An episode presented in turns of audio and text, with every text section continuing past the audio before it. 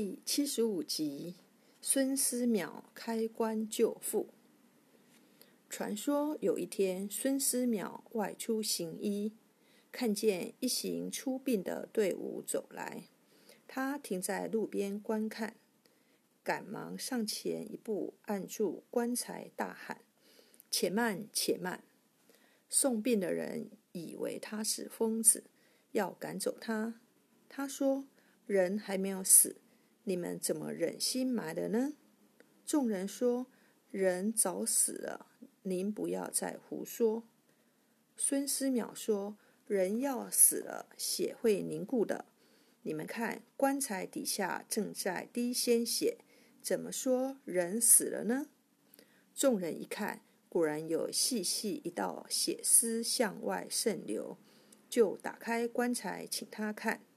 只见一个妇人面黄如纸，小腹很高，裤裆正向外渗着鲜血。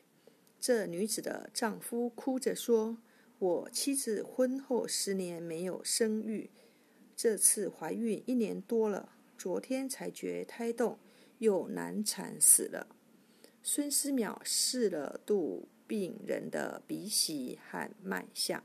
取出三根银针，一根刺人中，一根刺中脘，一根刺中极。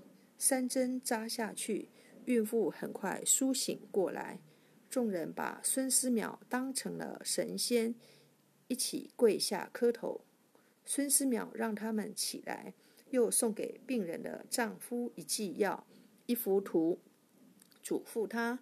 赶快把病人抬回去，喝下这副药，再按图接生，保证母子平安。结果，病人回去顺利的生下了一个大胖娃娃。故事说完了，感谢您的收听，我们下次见。